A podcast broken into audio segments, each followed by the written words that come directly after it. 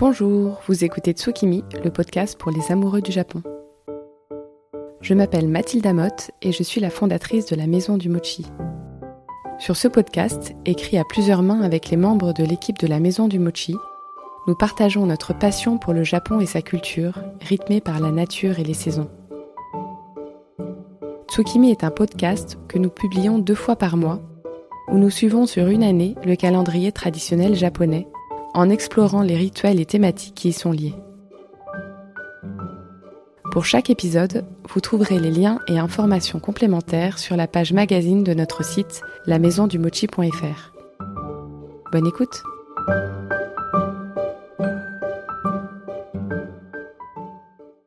Bonjour à tous, c'est la deuxième fois du podcast que je reçois un couple, et pas des moindres. Il s'agit de Kyoko et Laurent Duchesne, de la prestigieuse maison Laurent Duchesne qui possède plusieurs boutiques à Paris.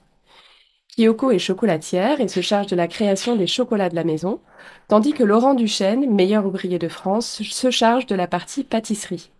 J'ai eu la chance de travailler avec eux en 2020 pour créer un mochi éphémère devenu un incontournable de notre carte, le mochi chocolat sarrasin. C'est donc avec une grande évidence que je les reçois aujourd'hui, ou plus précisément qu'ils me reçoivent au cœur de leur atelier parisien, dont vous entendrez quelques bruits de cuisine. Bonjour Kyoko et Laurent. Bonjour. Bonjour Mathilde. Un grand merci d'avoir accepté de participer à ce podcast. Dans un premier temps, pourriez-vous vous présenter? Bonjour, donc je suis Laurent Duchesne, euh, pâtissier. Nous avons euh, trois boutiques sur Paris, région parisienne, à Paris dans le 13e, 15e et Vincennes, et un atelier en banlieue parisienne, d'où nous préparons toutes nos pâtisseries, chocolat, macarons, et notre viennoiserie et pain sont fabriqués dans notre boutique du 13e.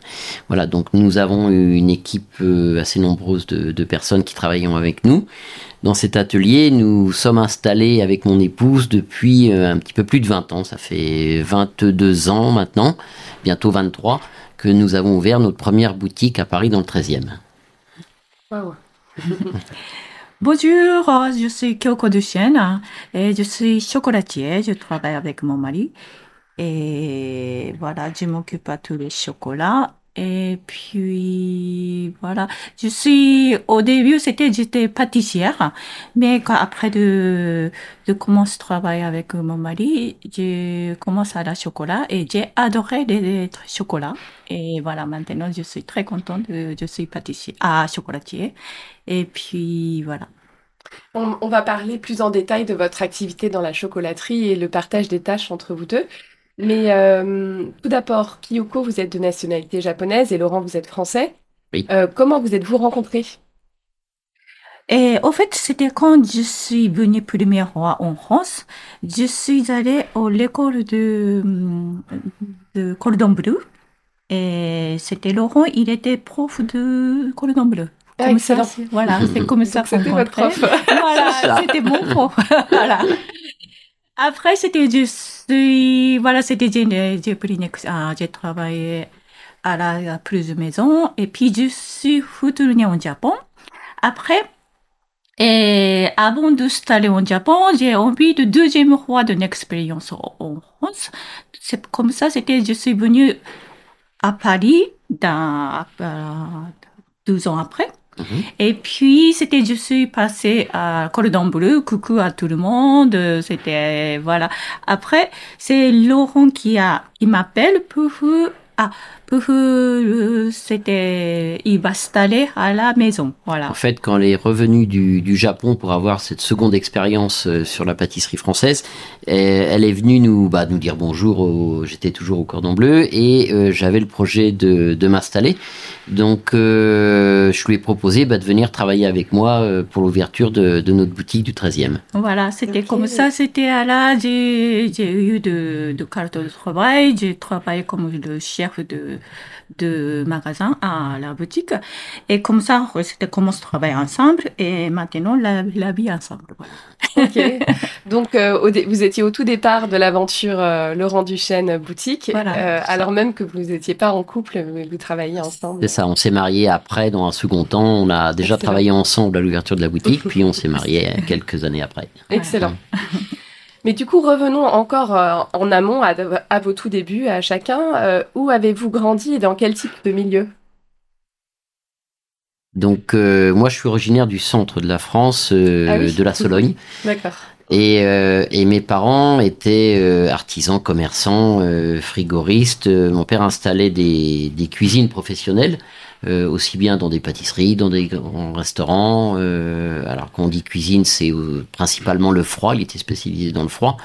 Et, euh, et donc j'ai grandi dans une euh, une famille euh, d'artisans qui travaillaient beaucoup, euh, un couple avec quelques ouvriers et dans le domaine aussi où il est côtoyé énormément de restaurants, de pâtisseries. Donc ça m'a un petit peu initié à, à tout cet univers de de métiers de bouche. Mmh.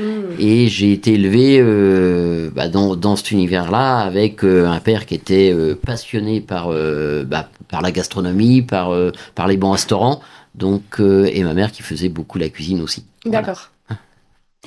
Alors, moi, c'était à la, mon fam- ma famille. hein. C'est pas, il n'y a- j'ai pas de personne hein, qui est comme moi, de pâtissier et tout ça. En fait, c'était mes parents qui, ah, mon père, et il est conseiller de agricole et animaux de élevé, de pour État, travail au État. Donc, euh, c'était, par contre, c'était, il, a, il a dos de manger. Il Mhm. est, franchement, il, il a dos de manger, bon, bonne qualité et tout ça. Et puis ma mère, elle travaille pas. Par contre, elle fait de cuisine euh, vraiment très très bien. C'était, elle a dos de cuisine. Elle fait des cuisines euh, à la maison tout le temps.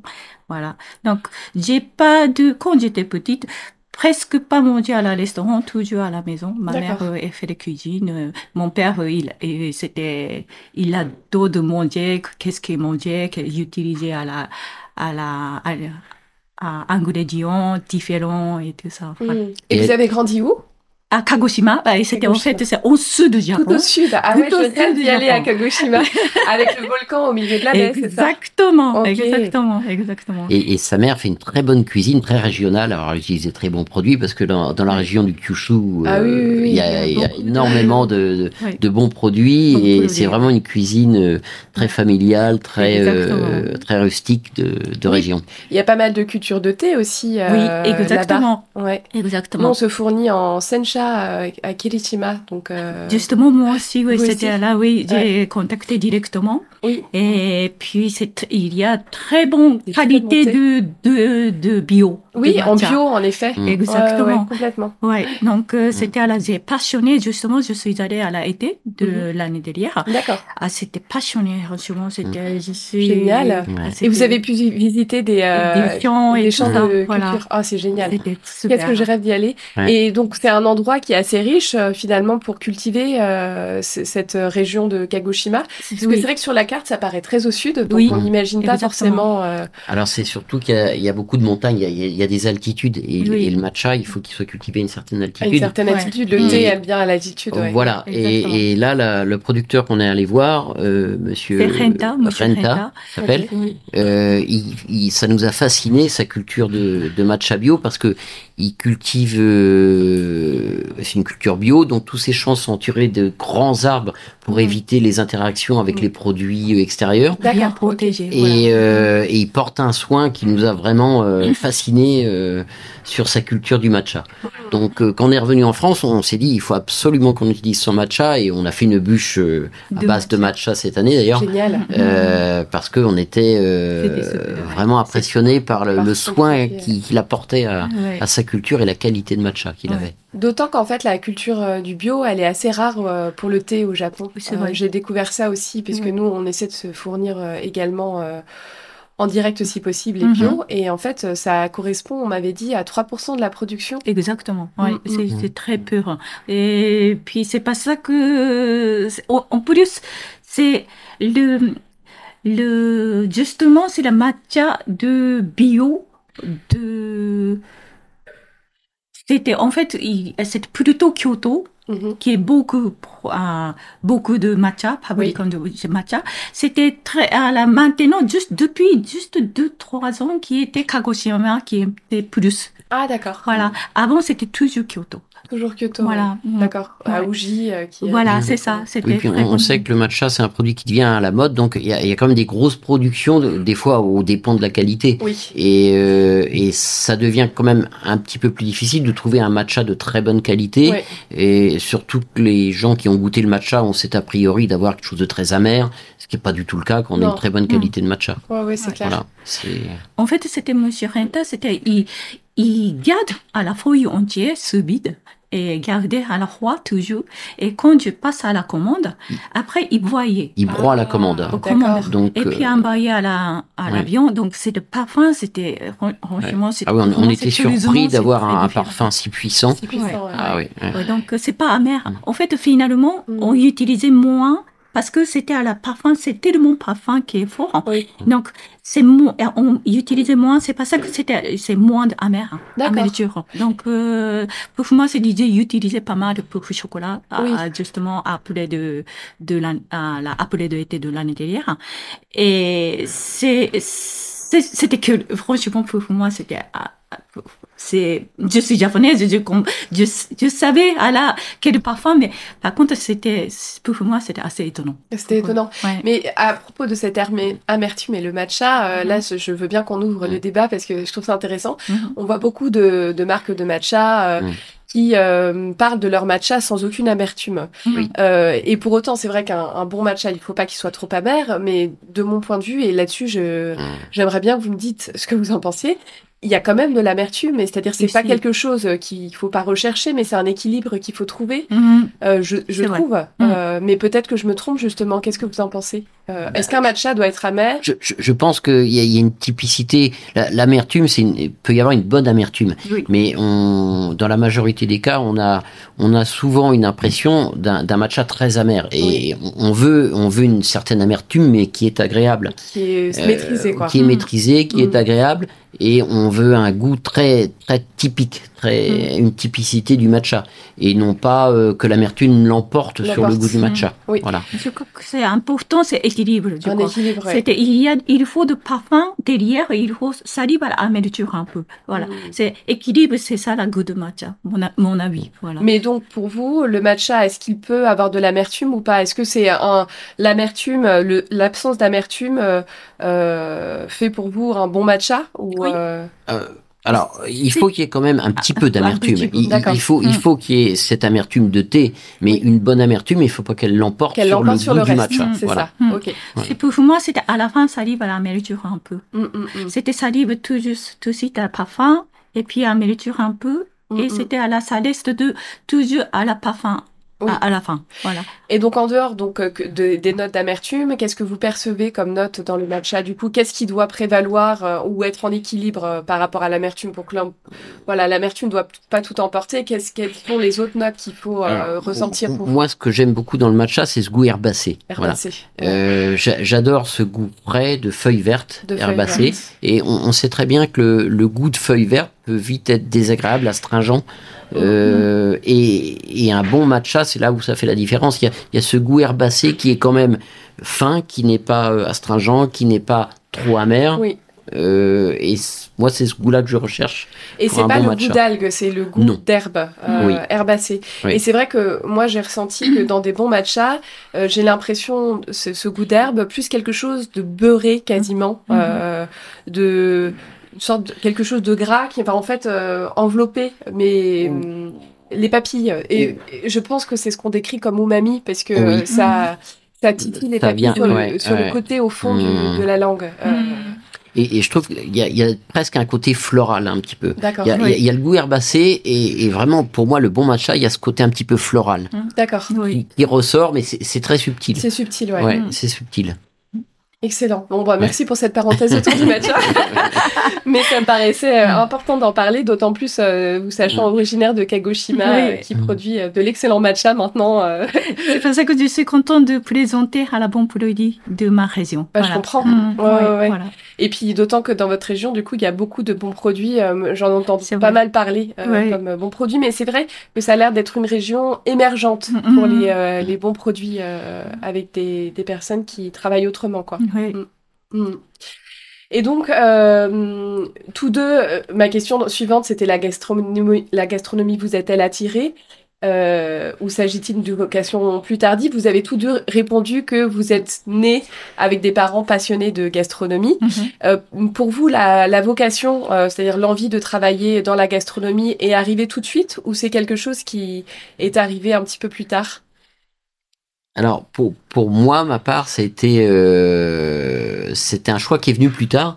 Et ce qui m'a attiré en premier dans la pâtisserie, c'est plutôt le côté décor. J'étais fasciné par euh, par les pièces que pouvaient faire les, les chocolatiers euh, pendant Pâques, euh, par les pièces en sucre, par le décor. Mais très vite, je me suis rendu compte que le goût avait une importance primordiale en pâtisserie. Mmh. Mais euh, c'est devenu, euh, sans, en voyant des, des gens faire des pièces euh, aussi bien en chocolat, en, en sucre, Mmh. euh, avant de faire ce métier, qui m'a conduit vers, euh, vers ce métier. C'est le côté technique et sculptural, Oui. quoi. C'est ça, Mmh. c'est ça. Et vous. Kyoko? Moi, c'était à la, j'ai choisi ce métier. En fait, au début, je voulais, je voulais quel, pour plaisir à quelqu'un. Voilà. C'était quand j'étais, Mmh. franchement, quand j'étais petite, j'ai fait les gâteaux à la maison, j'ai donné à la mes amis, étaient très contents. C'est comme ça, et puis c'était à partir de, toujours avec ma mère, elle fait les, j'ai fait des petites cookies, petites, quelque chose, petits gâteaux à la maison. C'est on donnait à quelqu'un qui était plaisir. C'est, c'est comme ça, ça me, Oui, c'est la pas- convivialité, la générosité de la cuisine Voilà, qui vous a exactement. attiré. Voilà, exactement. Mhm. Donc, euh, quand on s'était grandi, après, c'était choisir la métier. J'ai envie de de choisir la métier pour faire plaisir à quelqu'un. Voilà. Mmh. Comme ça, c'est pas ça, c'est parti. Oui. Super. Et hum, Kyoko, euh, quand vous, quand décidez-vous de venir en France Quel était votre objectif de l'époque? Vous m'avez dit en fait que c'était pour des études au cordon bleu. C'était à ce moment-là que vous êtes arrivé en France C'est ça. faire dès- vos études. Voilà. Mm. Par contre, c'est déjà commencé, j'ai travaillé au Japon à, la pâtissier. à- Ok. Voilà, place de pâtissier pour euh, je suis venir euh, en France pour euh, à la une expérience de métier. Et ça se faisait beaucoup à l'époque de venir en France pour. euh, Pas vraiment. Non. Plutôt, c'est les femmes, non. Voilà. D'accord. Donc, euh, c'était quand même il y a 25 ans. C'est- j'ai pas de, je connais pas de quelqu'un qui travaille déjà ici. J'ai pas de connexion. C'est pas ça que je suis entrée à la- l'école Cordon Bleu parce Ok. que c'était, ils ont donné à la, le papier de stage. Voilà. c'est- Mmh. Bah, disons qu'à cette époque-là, il n'y avait pas toutes les opportunités comme maintenant, comme les Walking Holiday ou des choses où, où les papiers étaient plus simplifiés. Il y avait uniquement le, le système avec euh, rentrer dans une école, obtenir une convention de stage pour pouvoir travailler. Mmh. Voilà. Ok. Ouais, c'est pas ça que je, je c'était par contre c'était j'ai eu de plein de, de connexions grâce à la Cordon Bleu Mmh. et puis c'était très facile de trouver le travail aussi c'était une expérience pour euh, à la notre entreprise aussi donc c'était je suis très contente de passer à la quand même euh, Ça vous a beaucoup. euh, voilà euh, exactement servi. Ok. parce que je, je peux j'arrive pas à parler bien français non plus encore donc euh, c'était voilà Mmh. Et aujourd'hui, euh, donc vous recevez des étudiants euh, du Japon ou d'ailleurs qui viennent facilement euh, euh, faire Oui. des stages et même travailler? Oui, on, a régulièrement Oui. des, des hommes ou des femmes, alors principalement des femmes, beaucoup de, beaucoup de, de demoiselles, Ouais. femmes, euh, de plus en plus, Ouais. qui sont japonaises. Alors, on a même des, des employés japonais qui ont les papiers pour travailler en France, Et qui ont postulé chez vous en postulé. étant au Japon, euh, qui ont postulé chez nous en étant en France. en étant en France. Voilà. Et puis, ça nous est également arrivé d'avoir des, des japonaises avec, qui on peut obtenir des papiers D'accord. pour, les, pour pouvoir les faire travailler en France, qui sont Ok. restés quelques années chez nous. Mais régulièrement, on a euh, avec des, écha- des échanges avec des écoles, aussi bien japonaises directement, aussi bien euh, des écoles françaises avec des stagiaires japonais euh, qui travaillent chez nous. oui. Et par exemple, s'il y a parmi nos auditeurs euh, des, des étudiants en pâtisserie, euh, chocolaterie qui souhaitent euh, aller au Japon, euh, comment est-ce qu'ils peuvent s'y prendre pour, pour aller travailler, faire une expérience comme ça de quelques mois au Japon pour travailler? Des étudiants français. Oui, français.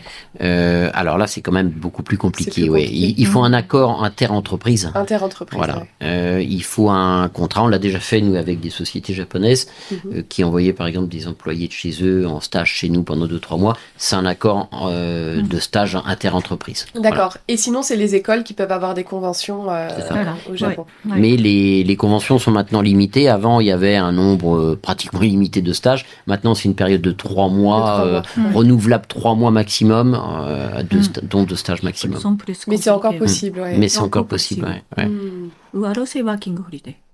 Pardon Working holiday. Working holiday, c'est Oui. un contrat d'un an. Alors, Un on an. a des personnes, Oui. je, vais, je noter pour. Oui. euh, contrat travail. hein. D'accord.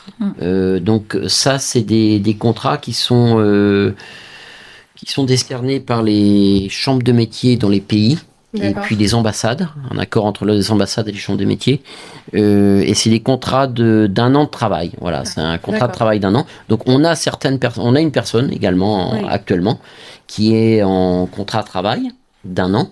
Ok. Euh, donc ces personnes-là, bah, elles sont considérées comme employées, donc on leur fait un contrat de travail, mais c'est un, un contrat à durée euh, déterminée, Ok, évidemment. super. Voilà. Ben, je, je mettrai pour les, les auditeurs qui sont intéressés euh, le- les précisions par rapport à ce, à ce type de formule euh, Walking Holiday. Ça. holiday. Ouais. Mais ça, c'est les mêmes Français qui peuvent travailler au Japon. Oui. Voilà. C'est Alors, ça. ça permettrait- ça, ça peut se faire dans le sens, in- je crois que ça peut se faire dans le sens Oui, inverse. oui, Il faut juste connaître l'entreprise chez qui vous atterrissez. Voilà, Voilà, voilà. exactement. Oui. C'est du crois que certains qui est, certaines règles, je crois qu'il faudra avant de 30 ans. Voilà. Ouais, Avant, certaines pas avoir clauses. 30 ans. ouais, Ouais, ouais. ok, ok. Voilà. Oui. Très bien. Et euh, Laurent, étiez-vous Oui. un amoureux du Japon avant de rencontrer Kyoko? Alors euh, oui, j'étais fasciné par euh, par le Japon parce que en fait, je connaissais pas tout le Japon avant d'y aller la, la première fois. J'ai dû y aller en en 91, je crois, la première fois. D'accord. Et, et ça m'a fasciné. En fait, l'image du, du pays moderne que j'avais, c'était les États-Unis. Je pensais que c'était un pays ultra moderne, les États-Unis. Mhm. Et j'ai un frère qui habite depuis 40 ans à Los Angeles. Donc, et quand j'y suis allé la première fois, donc il y a très longtemps, j'étais un peu déçu.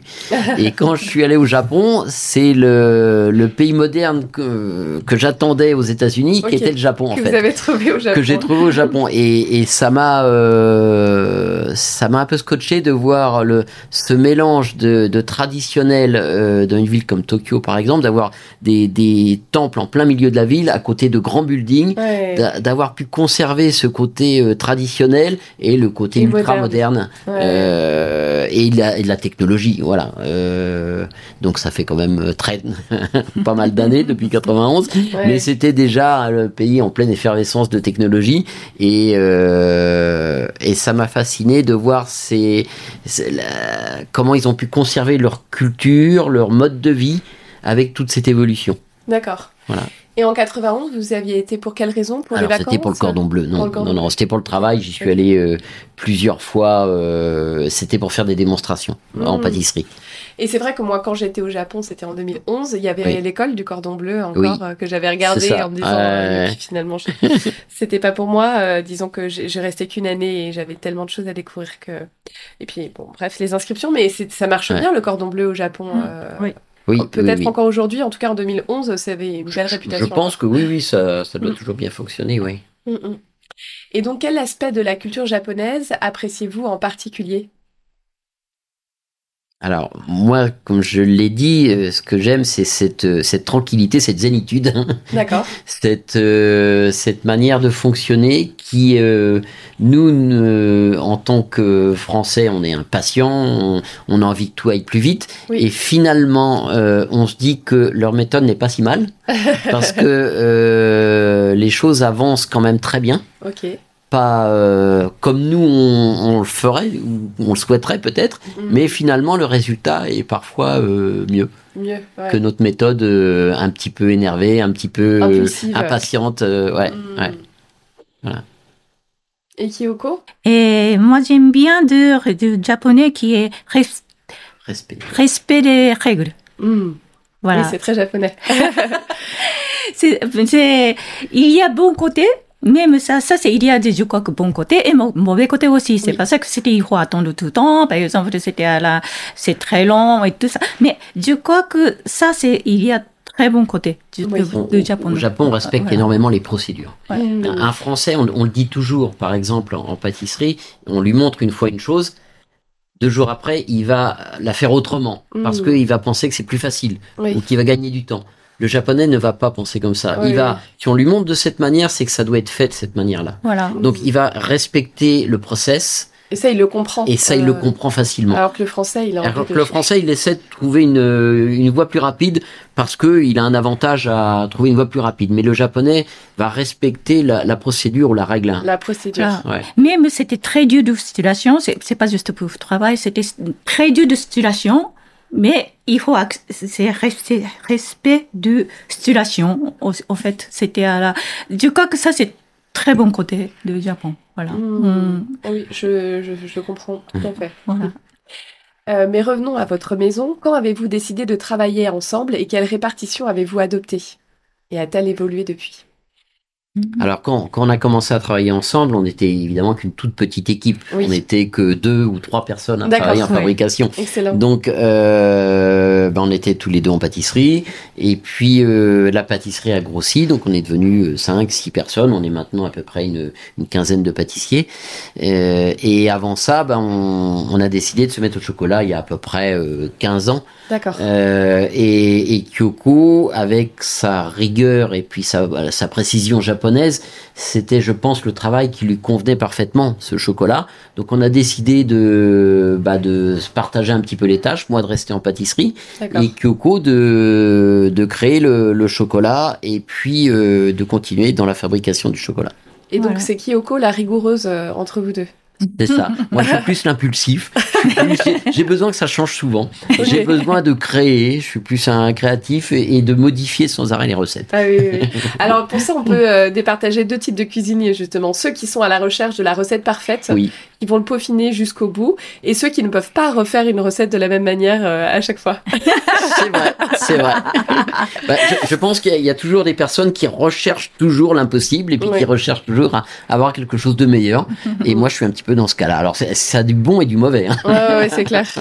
Mais je crois que c'était moi, c'était à la, le métier de chocolat, c'était, c'est que ça correspond pour ma, mon caractère. J'aime beaucoup de, de organisation et puis calculer et tout ça. Des c'est choses vraiment précises. Précises, voilà. C'était donc, euh, c'est comme ça maintenant, c'était, euh, lui c'est pâtissier, moi c'était je suis chocolat, c'était à la chacun domaine, euh, c'était, je crois que c'est bien ça, euh, c'est vraiment, Oui. ça se passe bien aussi et puis je suis très contente de, de commencer à l'âme cette métier aussi.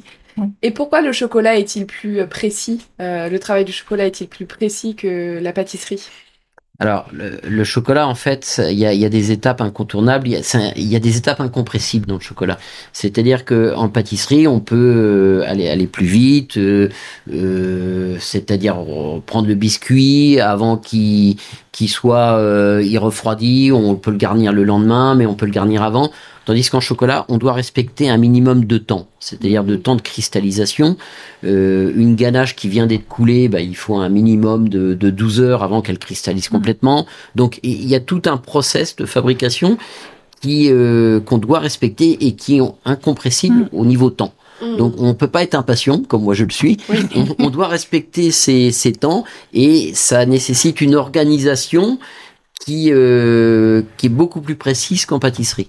Oui. Parce que le chocolat n'aime pas être brusqué, c'est ça? Exactement. Voilà. On peut pas, pour la cristalliser, on peut pas euh, utiliser du froid euh, de manière plus. euh, voilà, voilà. En, en pâtisserie, on peut voilà utiliser un froid plus intensif, Ouais. refroidir. En chocolaterie, c'est pas une question de uniquement de température. Il y a un certain délai de temps de cristallisation cristallisation. et euh, de maturation des produits euh, qui est beaucoup plus importante qu'en pâtisserie. Excellent. Donc, pour, dans ce sens, le chocolat est assez japonais. C'est ça. Il s'adapte mieux aux cultures japonaises, on va dire, aux méthodes de travail japonaises. Bon, et aujourd'hui, de combien de personnes votre équipe se compose-t-elle? Et comment est, et sont, sont organisées euh, Vos équipes sont-elles organisées? Le chocolat ou c'était Alors, En, En- totalité, en totalité, euh, la maison oui. Laurent Duchesne. Alors Ouais. nous on a euh, on a à peu près une quinzaine de pâtissiers. Dans, parmi ces 15 pâtissiers, on, on a une équipe de hum, quatre personnes qui travaillent la nuit, euh, qui commencent à minuit et qui font ce que l'on appelle la fournée. Alors la fournée, ça consiste à, à finir tous les gâteaux, c'est-à-dire à faire les tartelettes. Toutes les tartelettes sont faites le matin. On D'accord. peut pas euh, préparer une tartelette à l'avance. Donc tout ce qui est tartelette, tout ce qui est pâte à choux, c'est fait garni le matin D'accord. et tous les gâteaux sont finis tous les matins. Donc on a ces quatre personnes qui travaillent la nuit pour qu'ensuite notre livreur qui part à 6 heures puisse livrer nos trois boutiques en passant par euh, notre boutique du, 3, du 13e arrondissement où est fabriqué et cuit notre viennoiserie et notre pain. D'accord. Voilà. Euh, et puis le restant de l'équipe font des horaires beaucoup plus normaux. Ils font 7h, 16h ou 7h, 15h euh, pour faire la, ce qu'on appelle la mise en place, la fabrication des produits. Et voilà. Et en chocolaterie, vous êtes. euh, On est cinq avec moi. Et voilà, par contre, c'était à la, le- par rapport à la pâtisserie, c'était, c'était, Les temps sont différents. ouais. voilà, exactement. On commence à 8 heures matin, on finit à 16h30. C'était deux heures par semaine de congé. C'est tout, tout le monde qui est toujours travaille ensemble. Ensemble. Bah Voilà. oui, parce Voilà. qu'il y a, c'est, Ouais. plus, le temps est plus long pour le chocolat pour le coup. euh, Voilà. C'est l'avantage par rapport à la pâtisserie. Voilà. Ouais. C'est pas la- il n'y a pas de fournée de matin, il n'y a pas ça. Donc, on travaille tout le monde ensemble. Voilà. Et tous les jours. Et donc au total, vous êtes euh, une vingtaine, Alors, au sans compter les boutiques. sans compter les boutiques, on est, euh, oui, à peu près euh, 25. 20, 25, 30 au labo, oui. Oui. D'accord. Parce qu'il 30 y a au aussi labo. des boulangers, il y a, deux, il y a deux boulangers, il y a, une- viennoiseries. il y a quatre personnes qui font les viennoiseries, on fait toutes nos viennoiseries. Donc il y a quatre personnes, on doit être à peu près une trentaine et une vingtaine de personnes à la vente, oui. Et une vingtaine de Voilà. personnes à la vente. Donc vous, vous, Mm. vous, employez 50 euh, Un personnes. peu plus de 50, oui. Waouh. C'est ça. Et ça va en termes de gestion, vous êtes, euh, vous êtes équipé. Je peux pas vous dire que c'est simple, J'imagine. mais on y arrive. Moi, j'ai Voilà, une équipe on- beaucoup plus petite. on, a des personnes qui nous aident aussi en administratif. Vous avez des relais. euh, voilà. ouais. Et heureusement parce que sinon c'est vite ingérable tout seul. Ouais. Et justement, là, je, je fais ma curieuse euh, entrepreneur, mais euh, ça m'intéresse. Vous avez de l'aide en termes de recrutement euh, et de gestion, euh, euh, de gestion des, du personnel? Oui, on, on- a déjà euh, un chef pâtissier qui est depuis 12-13 ans avec nous, donc qui connaît l'entreprise, qui est en fabrication, mais qui gère surtout la, la fabrication. Voilà. D'accord. Il, il gère l'équipe de fabrication, il gère le stock, il gère le, euh, la production.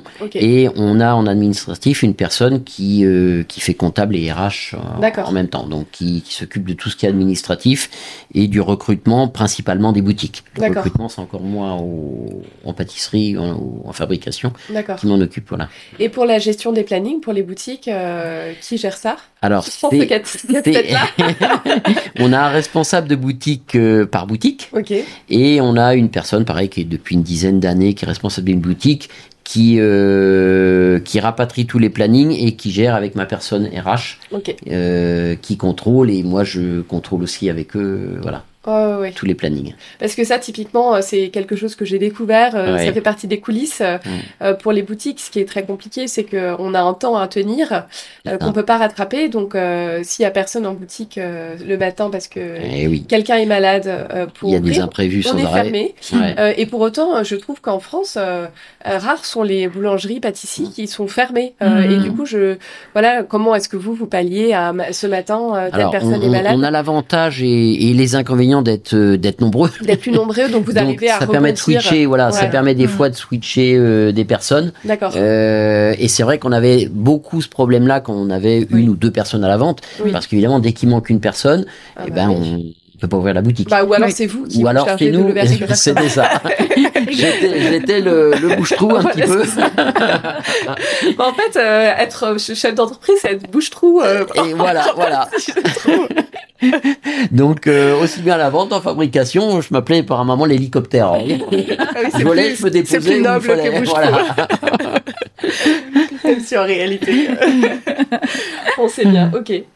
Eh bien, euh, non, c'est vrai que c'est une partie euh, qui est moins visible, mais qui. euh, Ah mais qui est importante et, Important. et- et on Bah, sait très bien ouais. que le cœur de l'entreprise c'est c'est dû aux, aux- collaborateurs. Euh, on peut pas faire progresser ou même bien tenir une entreprise si on on n'a pas des, des collaborateurs sur lesquels on peut s'appuyer. Bien sur- sûr. Mm. C'est indispensable à l'heure actuelle. mm, mm. Euh, surtout que les mentalités ont changé beaucoup et que les, les gens ont besoin d'un bien-être au travail, ils ont besoin de, de comprendre pourquoi ils travaillent. C'est-à-dire qu'on ne peut. Plus donner des ordres comme on le faisait auparavant en disant fais ci, fais ça. Euh, la personne euh, à qui on demande de faire quelque chose a besoin de comprendre pourquoi elle le fait. Donc sinon elle le fait pas ou elle le fait mal. Donc Mm. euh, tout a évolué, tout a changé. Oui. Et je pense que ça, il faut, il y a, il y a beaucoup de travail. euh, Oui, oui, c'est un sacré défi. Ah oui, et ouais. puis surtout aussi. euh, qu'on comprend parfaitement, mais on recherche en tout cas en France beaucoup euh, les nouveaux venus, euh, un équilibre entre vie perso et vie pro. C'est ça. Et c'est vrai qu'en pâtisserie, euh, donc chocolaterie c'est plus facile, Mhm. euh, Oui. visiblement, mais en pâtisserie boulangerie euh, c'est un vrai défi quoi. Et Oui. puis il y, a- il y a eu une grosse évolution parce qu'on on a des métiers qui sont des métiers passion. Voilà, on, effectivement, pour être pâtissier, pour être chocolatier, il, faut être passionné. Et, et quand on est passionné, bah, on compte pas ses heures. On fait donc, on, on a eu cette déformation pendant des années à, à faire son travail comme des passionnés, sans calculer, sans compter. Et, et ça, c'est quelque chose qui, bah, qui ne va plus maintenant, Mhm. qui ne va plus. Et, et c'est bien dans un sens parce qu'on peut pas ne pas travailler sans calculer ses heures. On ne peut pas travailler sans euh, sans compter euh, plein de choses. Oui. Et je pense que nos métiers av- avions beaucoup de retard dans- là-dedans. On ouais. A rattrapé énormément de retard. Il y a encore des progrès à faire, mais on a rattrapé, on a fait en 10 ou 20 ans des, un pas énorme. Mhm. Euh, D'ailleurs, on le voit bien en restauration, ils ont plus de problèmes euh, parce que peut-être que nous, on l'a anticipé beaucoup plus, Ouais. ces problèmes-là. Mhm. Voilà. Eux, c'est le Covid qui a fait que ça a déclenché. Que ça a déclenché. Euh, voilà.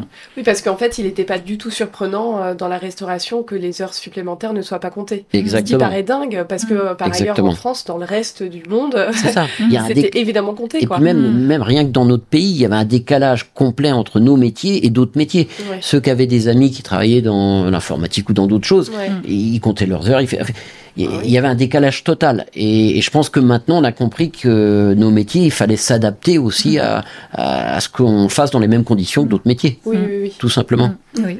Mm, Mais mm, c'est, le côté, c'était dur de changement, mais c'était mieux de changer. Voilà. Ça fait partie de l'évolution, je pense. Ouais, ouais. exactement. Oui, importante pour, euh, Important. pour euh, humaniser euh, Ouais. tout ça. Mm. Et dans votre quotidien au travail, le Japon vous inspire-t-il? Qu'aimez-vous lui emprunter? On a parlé du matcha. Alors moi, moi, ce qui m'a- m'attire dans le- la culture japonaise, c'est c'est cette organisation, cette rigueur Oui. au travail, et euh, et c'est aussi certains produits. Évidemment, on, on, on a parlé du matcha. Moi, je suis je suis fasciné par les, les bouillons, tous les dashi. D'accord. Euh, J'adore les tous les bouillons japonais. Euh, D'ailleurs, mon plat préféré, c'est sûrement le shabu shabu. Ah, excellent. Euh, surtout qu'on peut le faire avec du poisson, on peut le faire avec de la viande, on peut le Ouais. faire avec un tas de choses. On vide le frigo, on peut, il y a différents parfums et j'adore les, les bouillons et principalement les bouillons japonais. Je trouve ça fascinant. D'accord. Mm. Mais du coup, vous l'intégrez dans votre euh, dans votre métier? Alors. Non, pas vraiment. Nous, ce qu'on intègre, euh, c'est plutôt un produit. C'est plutôt euh, parce que évidemment, on, on reste pâtissier français, Bah, donc bien sûr. euh, on est obligé de, Ah, de faire de une religieuse conserver. au dashi, euh, Voilà. ça paraît un peu. euh, c'est un peu un peu compliqué. Je suis pas sûr que les clients viendraient pour ça. ne vous suivrait. Euh, donc euh, effectivement, non, on utilise surtout, euh, on- c'est du sourcing avec. euh, Mm. euh, je me souviens de la baie de Sancho. On avait fait, tu fais un chocolat à la baie de Sancho Oui. euh, que je trouve fantastique, alors que c'est un produit qui est très difficile à utiliser. Oui. Et qui est compliqué pour s'approvisionner compliqué. Exactement. Voilà. Et c'était des- oh, justement, c'était- c'est- il y a deux ans, je voulais utiliser la sancho. Et sancho, c'est utilisé souvent pour cuisine. C'était à la partie d'un peu de comme ép- épices, épices japonais. C'est un salive, un petit peu de pimenté. Et cet euh, ingrédient, je voulais utiliser pour chocolat. J'ai réfléchi, c'est utiliser à la mariage avec yuzu, ganache de yuzu Mhm. avec petite couche de praliné avec sancho. Donc, Oh. c'était à la, le goût qui était, au début, c'était salive à la, le goût de yuzu. Après tout, à la fin, salive à la pimenté. Ok. Voilà. Et donc là, c'était dans un praliné, donc vous intégriez directement les baies de Sancho À la avec, poudre de sancho. avec la poudre. Voilà. la poudre, Et j'ai essayé justement cette ganache avec euh, cette, à la sancho, de infusion de sancho. Oui. En fait, c'était, j'aimais beaucoup avec euh, le chocolat noir, avec euh, infusion de baie sancho, mais ça perd tout, tout de suite. Franchement, c'est ça. En fait, c'était le chocolat, il faudra, le ça tient quand même 4-5 Bah, semaines. bien sûr. Voilà. Ouais. Donc, euh, c'était le goût, Ah oui. goût, ça part, et c'est tout de suite, franchement. Et quand Voilà. vous disiez, un, vous parlez d'infusion, euh, vous faites infuser dans le chocolat Non, c'était infusé avec crème, dans la crème, dans la crème. avec belle, belle sancho. Et c'est, après, c'est chinoisé, on utilisait mélangé avec la ganache, le chocolat noir. Mais c'était, c'était très bon, du tout, c'était très, très, très bon. Par contre, c'était à la, ça tient une semaine. Après, c'est des légumes qui partaient. Ah là là, et ça tient pas déception. longtemps. Donc, j'ai, j'ai changé. Et puis, c'était, moi, j'aime bien le mariage avec souvent à la agrumes. Avec Donc, les agrumes, agrumes. Voilà, donc c'était à la gym, euh, finalement, j'ai fait des, avec, euh, à la ganache de yuzu. Oui. Et par contre, ça, j'ai un peu inquiété au début parce que c'était à la Saint-Chaud, c'est quand même un- quelque chose de particulier. Mais c- franchement, c'était il y a deux ans, c'était à la mieux du chocolat à la, dans la salon de chocolat. D'accord. C'est celui qui marche le mieux. Mieux, voilà. Ah oui. Et Sancho et yuzu en même temps. Voilà, ça yuzu. euh, Voilà. Et j'ai présenté, bon, parce que c'était beaucoup de gens qui connaissent pas la Sancho. Donc, j'ai la expliqué et puis donné la goût- dégustation. C'était, c'est franchement les gens qui étaient, ils, ils aiment beaucoup plus que j'ai pensé. Voilà. Ok. C'est, Alors par contre, j'ai un petit conseil, si vous allez au Japon et que vous voulez manger des de sancho, Ouais. n'allez pas cueillir les de sancho parce que moi, dans le jardin de mon beau-père, j'ai pris une de sancho, je l'ai mis dans ma bouche et Ah, c'est j'ai quoi ça? C'est j'ai- il a mis j'étais à la bouche. aseptisé pendant au moins une heure. Oh là là là là. Ah bah oui. Ça aseptise complètement, j'étais anesthésié et c'est un- immangeable. Ah oui, oui. ne mangez pas pas frais. Fraîche la de Sancho. Petit conseil euh, mais bon, c'était, alors, moi, j'aime beaucoup. Par contre, c'était franchement, j'ai pas trop choisi à la toujours ingrédients japonais, spécialement. Oui. Mais j'ai, quand c'est- j'ai trouvé des, ben, un très bon produit de, de Japon, j'ai envie de, de, à la montrer, voilà, Oui. c'est, ouais, présenter. Euh, voilà. Donc, c'est pas ça que j'ai utilisé un peu à la Sancho, par exemple, Peut-être yuzu aussi, et matcha aussi, et sarrasin aussi. Et le Ça, sobacha. voilà, sobacha, voilà. Justement, c'était parce que moi, c'était à la sarrasin qui est quand même connu en, en France, tout le monde qui, qui sait. Mais euh, le sarrasin japonais, c'est quand même bon parfum. Et Ah puis, oui, oui. c'était à la texture qui est différente. On- en fait, en Japon, ils utilisaient souvent à la, le entier, sarrasin entier. C'est- Ça donne de cro- croquant, un peu de texture différente. Mm. C'est ça là j'ai envie de de montrer, la présenter en France. C'est maintenant c'était beaucoup, c'est incontournable chez nous aussi depuis Oui. la lignée Sarrazin justement. Euh, ouais. Et ça c'est vraiment c'est plaisir pour moi. Ah voilà. oui, oui. Mm. Et d'ailleurs, au sujet du sobacha, euh, c'est vrai que donc, le sarrasin japonais, euh, on, l'a- on appelle sobacha euh, Mhm. quand il a été grillé Oui. et, euh, et soufflé. Oui, oui, Euh, mais donc, euh, et c'est vrai qu'il a des notes très différentes de notre sarrasin à nous. Mm. oui. Euh, et vrai. ça, on l'explique comment? Est-ce que c'est le travail du sarrasin après l'avoir cultivé ou est-ce que c'est la variété selon vous euh, en fait, ça, je elle-même? connais pas trop, ouais, Mm. en fait. Ouais, désolé, a- ouais. il est beaucoup plus doux Oui, et il a des notes de noisettes Oui. qu'on a qu'a Oui, pas notre oui, sarrasin à nous. euh, en Nous, nous, il est très agressif, Oui, enfin il est agressif, rustique, euh, euh, rustique, voilà, ouais, c'est ça. Ouais, ouais, Ouais. Il est rustique et il est beaucoup plus fin le sarrasin japonais. Mais Oui. oui, oui, oui. Ouais. Et c'est la- le, du coup que c'est c'est le- à la, à la truffier, ça donne de, de texture et parfum un peu différent aussi, Mm. je crois. Oui, ouais. mais j'ai goûté du, justement du sobacha français Mhm. euh, et j'ai trouvé, euh, j'ai retrouvé les notes euh, rustiques de notre. Mhm. de- oui, oui. Et j'ai pas trouvé celle japonaise, donc je me suis dit que c'était peut-être aussi une histoire de cultivar, Variété de ou- variété, euh, ouais. oui. Mm. Je sais pas. Ou c'est vrai que le sobacha, euh, il est pas seulement torréfié, on dirait qu'il est soufflé aussi. Euh, Est-ce que ça fait des petites Oui, parce bulles que ça, oui, puis ça croustille. Et ça croustille, oui, oui, ouais. oui, oui. Oui, c'est vrai, Oui. ouais. Moi, j'ai pensé que juste tronification différente. Je, je sais pas trop. Ouais. Je vais, justement, je vais chercher. serait ouais. intéressant, Ouais. de, Oui, intéressant de de visiter savoir. l'usine euh, de Ouais. sobacha. Et euh, donc on a parlé donc du yuzu aussi. Vous l'utilisez comment le yuzu euh, vous- J'imagine que si vous proposez toute l'année, vous travaillez pas sur les fruits frais parce Non, que ils c'est, sont euh, pas du tout euh, accessibles toute l'année. J'ai acheté à la, le congelé, le pulpe congelé. D'accord, la Voilà. pulpe congelée. Voilà. Et c'est comme ça que vous la travaillez. euh, Ouais, ok. c'était en fait c'était à la le ah, qui s'appelle Pontier qui Oui. c'était à la il travaille avec euh, yuzu japonais. Et voilà donc euh, j'ai acheté chez lui de congelé de Oui, c'est une bonne maison Mm. Pontier. Ouais. Ok. Avant Est-ce que vous avez oui. d'autres? Pardon. Avant par contre ce Pontier il y en avait à la pulpe euh, de yuzu de de sauvage. D'accord. Ah c'était excellent. Du koshi. Ah, c'était oui, ex- oui. c'était excellent. C'était malheureusement il n'arrive pas. Il voilà, ouais. ouais. N'arrive pas, mais c'était bon, toujours bonne qualité de yuzu japonais.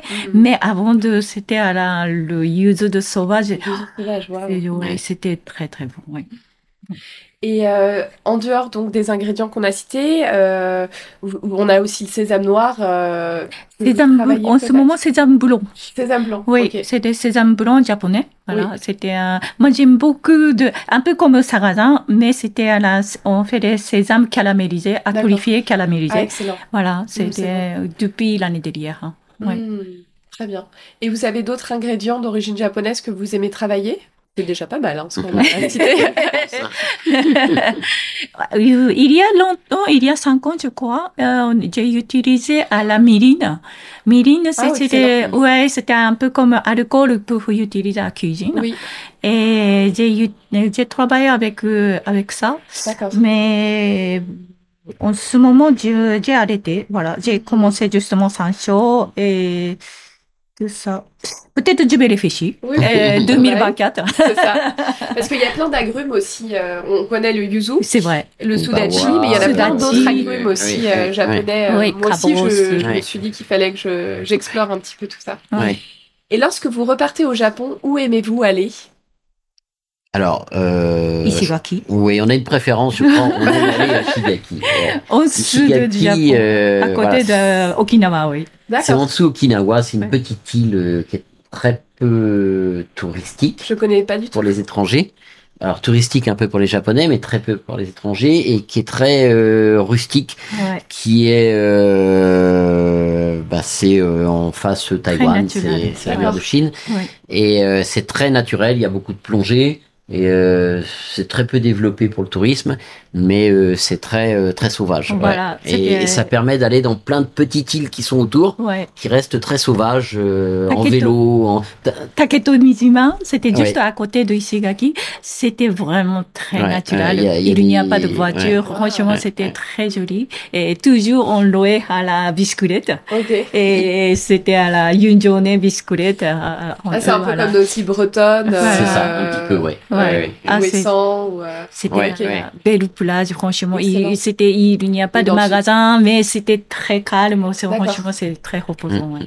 Et pour y aller, ça doit être très long parce que vous devez euh, prendre un long vol et puis ensuite euh, Alors, des vols intérieurs. Kyoko et, de, et du Kyushu allaient Ouais. de Kagoshima, Ouais. donc déjà on s'y on s'y rapproche. Oui. Donc, euh, Donc, c'est pas ça que c'était. En fait, Taketo Mizima, il n'y a pas de, de aéroport. Donc, Oui. nous, c'était toujours à la Ishigaki. Et, et, et Ishigaki, il y a des aéroports D'accord. de, de Kyo- à Tokyo et Osaka. Voilà. Ok. Donc, il n'y a euh, finalement qu'un seul changement potentiellement Voilà. la France. euh, Ouais, c'est, y aller. ouais. Mais c'est très calme. Franchement, c'est très, franchement, j'aime beaucoup. ouais. Et donc, il fait assez chaud là-bas? Euh, C'est chaud, tropical. Un peu. Ouais. Chaud. Mais, mais ça va. Vous y allez à quelle période euh, là-bas? En général, on, on y va l'été parce qu'évidemment avec les enfants c'est plus facile. Même- Et puis, nous, on fait le maire à la trois semaines. Voilà, puis on été. est fermé l'été, ouais. Et comme c'est tropical, de toute façon, euh, il fait chaud Il un fait peu toute l'année. Toute l'année. Oui. ouais, Ouais. ouais, Par contre, il y a des souvent à, Riken. Alors, oui, il y a souvent des tornades. Ah. Alors, il faut faire très attention parce que c'est très très régulier. Donc souvent les vols sont annulés, souvent les. Ouais. Ah oui, ça vous est déjà arrivé. Oui, euh, on sent voilà, l'expérience. c'était toujours, toujours, toujours limite. Ah, cette année, c'est- c'était. Ah, cette année aussi, c'était. voilà.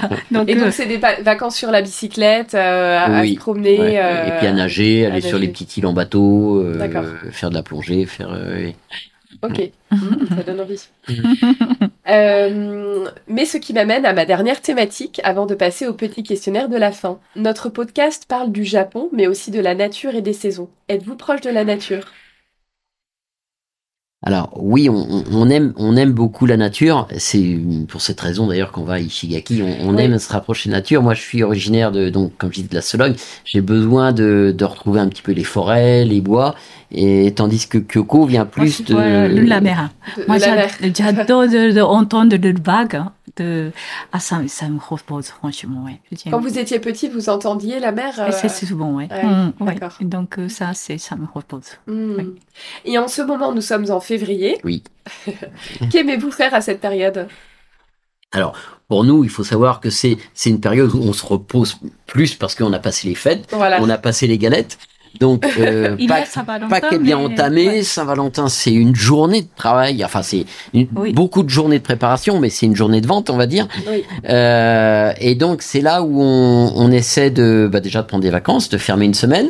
Et puis également euh, de repenser euh, à tout le reste, au nouveau packaging, aux nouveaux produits qu'on va faire pour, euh, pour Mm. l'hiver, pour voilà, c'est une remise un, un petit peu en, en ordre de tout. Et vous fermez euh, toutes les boutiques euh, et Oui. l'atelier à ce moment-là. C'est oui, ça. c'est ça. Hmm. Très bien. Notre entretien touche à sa fin. Je vous propose, avant de nous dire au revoir, un petit questionnaire avec des questions courtes pour des réponses plus ou moins courtes en fonction. Quel est votre plat japonais salé préféré? Oui, moi, c'est soupe miso, ah, au miso siru. Parce que ça me repose, franchement, c'est là, le manger chaud et puis le goût complètement toujours différent. C'est, ça, c'est très nostalgie et puis ça me repose vraiment. Voilà, voilà. Moi, c'est toujours le Le shabu shabu shabu. shabu. J'ai pas changé. ok, très bien. Et donc, euh, pour ceux qui ne connaîtraient pas le shabu shabu, euh, qu'est-ce que c'est comme plat? Shabu shabu, c'est un, un bouillon. Un bouillon dans lequel on, on peut mettre un tas de choses. Alors, à, à la base de lég- des légumes. Et ça peut être avec de la viande émincée, ça peut être avec du poisson. Donc, c'est un, un bouillon euh, qui est écumé. Cumé, Et puis on, Et puis, on trempe. euh, alors, on, on a un réchaud, on le met sur euh, une grande, euh, un grand pot. euh, et c'est comme une fondue, mais euh, c'est un bouillon dans lequel on met les légumes. Soit on le fait à la viande, soit on le fait avec du poisson Hmm. et on ajoute et on ensuite on, on trempe nos, nos légumes et nos poissons dans des dans, quoi. Voilà. dans des dans des sauces alors ça peut être euh, euh, yu- le yuzu euh, le Yuzu, ah, c'est. En fait, c'était yuzu plus- ouais. on met on met des zestes de yuzu dans le bouillon Ouais. ça parfume Euh, il y a aussi le poivre ce qu'on appelle Le le, yuzu le yuzu gosho bon. que moi j'adore Un mélange de piment voilà et de de yuzu. voilà. piment de Exactement, ouais, c'est ouais. délicieux, c'est vrai. et Ouais, c'est très très bon Ouais. Nous, Ok. on fait souvent à la nabe, donc euh, c'était, Ok. on est Ouais. à la nabe, ouais. Voilà. Et donc, la différence entre shabu shabu et nabe, c'est quoi? En fait, shabu shabu, c'est souvent, c'était ça cuit à la, directement dans la, dans la, Dans la cocotte cocotte, voilà. Et puis, trempe tout de suite, on mange. Ça, Oui. c'est, c'est souvent shabu shabu. Nabe, c'était on cuit dans la, à la Dans la cocotte. Voilà. D'accord. Voilà. C'est, Et c'est un plat que l'on sert à table, mais qu'on ne trempe pas les ingrédients dedans. euh, C'est déjà C'est- cuit. euh. Déjà cuit, et puis on ajoute cuit, cuit. Mais c'est- voilà, c'est, shabu shabu, c'est souvent, c'est de, directement, souvent, ouais. Directement. Parce que Souvent, le ouais. principe de la fondue. Mm. euh, Mm, ouais. mm, mais Mm. voilà. D'accord. Et quelle est la douceur japonaise que vous aimez par-dessus tout? Alors moi, il y a un gâteau que, que j'aime bien, euh, qui est de, de la région du Kyushu, qui s'appelle le karukan. Ah, c'est c'est un gâteau tout blanc. C'est une base de farine de riz et de, de yam. Le yam, c'est un alors c'est un yam japonais, c'est un petit peu différent du nôtre. Euh, nous, le yam, c'est une tubercule blanche Oui. qu'il râpe. Donc ça donne un, un côté un peu vermicelle, une texture un peu gluante, vermicelle. D'accord. Et euh, c'est mélangé avec de la farine de riz et du sucre et euh, c'est cuit à la vapeur. Et j'aime beaucoup ce gâteau-là, c'est tout simple. C'est un gâteau régional de Oui, de ma ça région, s'appelle en fait. Karukan. Karukan. Oui. Karukan. Et en fait, c'est ma mère, euh, c'est- euh, ah, la- on dit Karukan. C'est Karukan, c'était très, très populaire dans ma région de Kagoshima. Et quand j'étais petite, j'ai fait souvent à la maison avec ma mère. Et euh, par contre, c'était, il n'y a pas beaucoup à notre région, il y a que Kagoshima. Voilà. C'est très traditionnel. De... Excellent. Ouais. Bah, J'aimerais beaucoup goûter.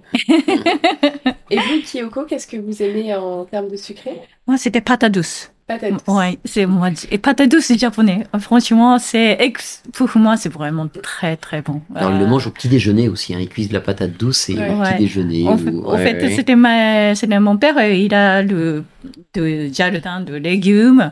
Il met, il, il fait à la pâte douce aussi, un peu de quantité aussi, mais c'est c'est vraiment très sucré, Oui. très bon. C'est vraiment même même rien ajouté, c'est salé voilà comme dessert. Et vous n'auriez pas envie de le préparer euh, dans des chocolats ou euh, pâtisseries? Euh, j'ai pas encore les. C'est tellement bon comme ça que. Ouais. Bah, disons que ça fait partie de ces aliments qu'on les, on les mange purs. Ils sont Ouais. pas assez forts peut-être pour être intégrés avec d'autres préparations. Mm. euh. Oui, Ouais. ouais. Mm. Et puis je pense que ça dénaturera un petit peu ce, bah, ce Bah oui, ce souvenir côté de. nature, Ouais, euh, ouais, ouais. Ouais. Et donc vous les préparez comment ces patates douces euh, Juste au four et vous mangez comme ça? Voilà, c'est ça. Au four ou alors bas vapeur. Mais c'était meilleur quand même, c'était au four. Ok. Mm. Quel est votre goût ou parfum ja- japonais préféré? Euh, agrumes. Moi, j'aime bien agrumes. agrumes. Ouais. Et en particulier, euh, lesquels? Hum, j'aime beaucoup. Franchement, tout. C'était, oui, c'est, moi, c'était hiver, par contre, moi, moi, j'ai- j'adore de clémentine. Absolument, je, je mange tous les jours à la 4-5 clémentines par, D'accord. par jour. J'ai, On j'aime beaucoup. mikan.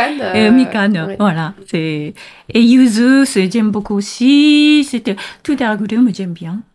D'accord. Et Voilà. Et pour la lignée aussi, j'aime Ouais. bien aussi. Ouais, moi j'aime bien la sauce soja. Oui. Alors on a euh, on a une amie qui est japonaise qui fait de la sauce soja en France, D'accord. euh, Eri, Eri Keiji, Et oui. qu'il est co- qu'elle la Et- connaît et qui oui, ko- la maison du De, de Koji. Koji. Je la connais, Voilà. oui. La Oui. maison du Koji. Ah, c'est Oui. une très bonne amie. Et, euh, pour euh, les et elle fait des très bonnes sauces soja. Des... Alors je connaissais, pour moi c'était assez basique. Je connais une, sau- c'était une sauce soja, une seule sorte, mais elle en fait à base de lentilles, elle en fait de la blanche, elle en Ah. fait, elle en fait plein de variétés et ouais. ça a des goûts vraiment très différents. Mm. Et C'est légère, euh, c'est pas trop salé, ouais. c'est pas, ouais. Ouais. Mm, mm, mm. Bah, je- J'en prends bonne note. et Ouais. Je, je transmettrai le, le site internet de la maison du Koji euh. Ouais. aux auditeurs. Euh, et si vous étiez un goût ou un parfum japonais, quel serait-il? Je sais que cette question est un peu tordue, mais euh, j'aime bien la poser parce que ça, voilà, ça fait parler des, des goûts euh, japonais d'une autre manière par rapport à votre caractère. Alors moi, ça serait la sauce soja. Évidemment. Et alors pourquoi Ah, rapporté à vous, vous seriez une sauce soja Comment? Pourquoi est-ce que vous seriez une sauce soja? Bah Parce que c'est quelque chose qui a du caractère. C'est quelque chose qui peut avoir des goûts différents. Et puis, euh, on l'utilise pour plein de choses. Kyoko réfléchit. Ouais, mais Moi, tu vas dire la sauce soja aussi. Sauce C'est soja pour aussi. ça. Bah, il y a le droit, hein. Pour les deux sauces soja. Allez. Allez, ouais. Et quelle est votre saison préférée? Printemps. C'est, ah, c'est quand c'est fini, à la hiver, ah, c'est quand c'est commence chaud, ah, qu'est-ce que c'est. Le bonheur de Bonheur, la voilà. résurrection. Exactement. Alors moi, c'est l'opposé. J'aime l'hiver. Donc là, vous êtes content là.